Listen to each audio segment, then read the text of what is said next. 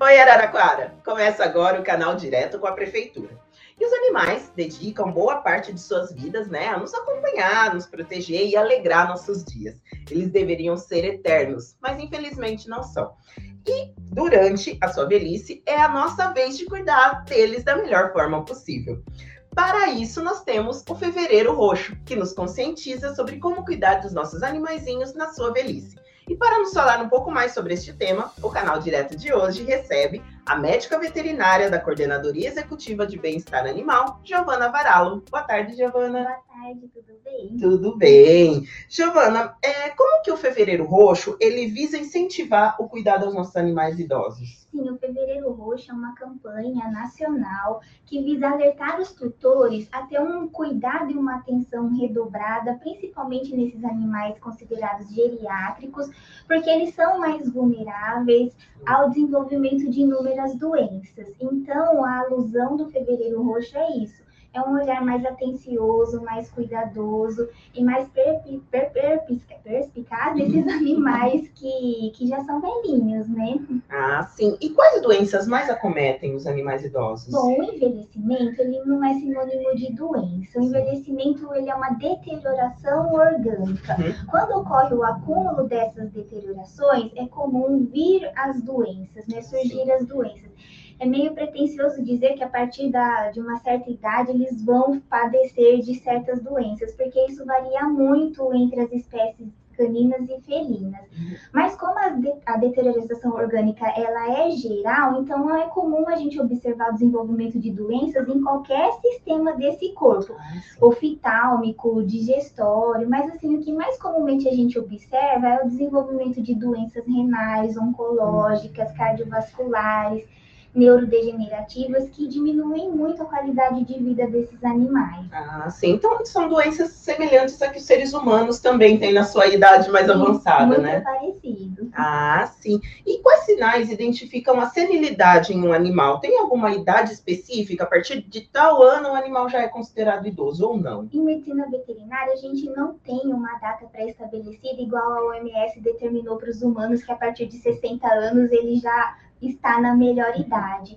Em animais, isso é muito desafiador, porque como a gente se depara com diferentes raças, principalmente em cães, é difícil a gente estabelecer uma data. Até porque a gente tem cão que pesa meio quilo e cão que pesa 60 quilos. E, e existe uma variedade na expectativa de vida desses animais. Mas, assim, para a gente estabelecer uma idade cronológica, a gente, a literatura em geral, né, fala que para gatos a partir de 10 anos de idade, ele já é considerado idoso, não doente, uhum. Para cães pequenos, 10, 11, 12 anos. E para cães de raças grandes e gigantes, aí a literatura é mais conflituosa ainda, porque ela fala de 5 hum. até 9 anos de idade. Ah, então, sim. cães grandes é, experimentam uma expectativa de vida menor em relação ao, aos animais de pequeno porte. Nossa, então essa ligação tem muito a ver com o porte do animal. Exatamente. Interessante. E você pode deixar algumas recomendações, porque nós temos aqui em Araraquara, né, com certeza, aqueles que adotam já animais mais uhum. idosos e aqueles que têm, como eu, por exemplo, uhum. seus animaizinhos que dei desde pequenininhos e agora já vão chegando numa idade um pouco mais avançada. Quais recomendações você deixa para nós, para os nossos animaizinhos ali chegando na idade, na maior idade, digamos assim? Se me permite, eu até quero fazer uma dica para quem já tem cachorro e gato pequeno, porque o envelhecimento saudável depende dos cuidados cuidados desde a melhor infância, em todas as fases da vida, porque a gente quer que eles tenham uma expectativa de vida mais aumentada e, sobretudo, com qualidade de vida. Mas nesse segmento em específico, o que, que a gente precisa ficar atento? Sempre realizar as vacinas, porque como ele fica mais vulnerável, é, é, existe uma fragilidade orgânica mesmo. Então, além dele ficar um pouco mais ocioso por conta de doenças musculoesqueléticas, o sistema imune dele não funciona muito bem, o metabolismo dele já está mais lerdinho.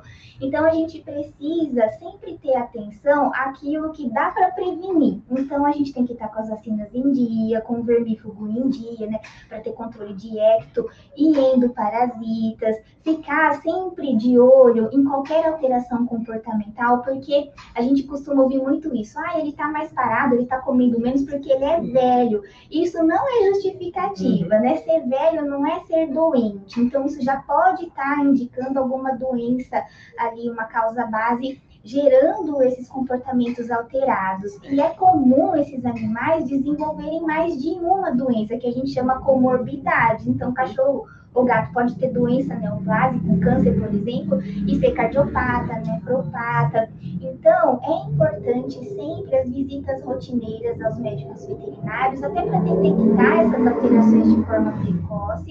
E nos animais idosos, esse cuidado deve ser redobrado. Então, duas, três vezes ao ano a visita no veterinário. Isso se ele não tiver nenhuma doença, porque se tiver, aí geralmente elas são crônicas e degenerativas e requerem cuidados e monitoramento mais é, menos espaçados, né? Então depende muito do, da doença que vai estar ali como comorbidade.